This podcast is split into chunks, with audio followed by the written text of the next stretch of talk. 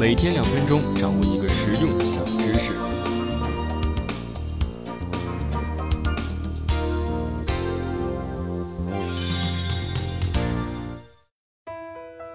不知道大家知不知道骨牌？民间呢也常称作为牌九。在一八四九年，骨牌被传教士多米诺带去了意大利。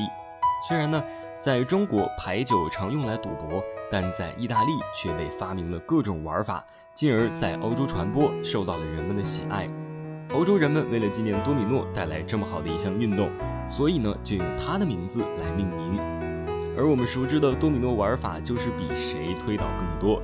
随着推倒的第一块骨牌，后面的诸多骨牌会随之一起被推倒，而这种现象就被称之为多米诺效应，是指在一个相互关系的系统中，一个微小的力量就可以带来一系列的连锁反应。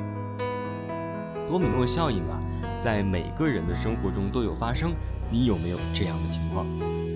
说第一个谎的时候呢，然后你就要不断的撒谎，要不然第一个谎就会被人识破。做错一件小事情的时候呢，后面就会带来无数的麻烦，所以有时候啊，很多人懊恼，早知道我就不这么做了，不就是犯了个小错误吗？怎么会这样？早上不小心摔了一跤，一整天都没有好心情，做什么事情都不顺利。多米诺效应不仅体现在个人的小圈子内，比如2008年的三鹿事件，不仅导致的是三鹿的破产。供应商、投资人蒙受巨大损失，消费者承受巨大痛苦，还导致了国产奶粉的信任危机，国人大举采购外国奶粉。再比如亚洲金融危机，随着索罗斯做空泰铢，代表着多米诺第一张骨牌的倒下之后，马来西亚、菲律宾、印尼、我国香港、韩国、新加坡、日本等东南亚、东亚国家或地区受到波及。后来又蔓延到俄罗斯、乌克兰、波兰、委内瑞拉、巴西、墨西哥等北亚、东欧、南美国家，即便美国也不能独善其身，股市和债市都受到极大影响。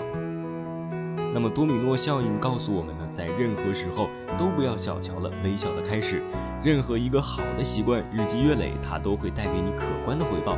反之，做了一件坏事儿，不及时自省悔改，只会在错误的道路上越走越远。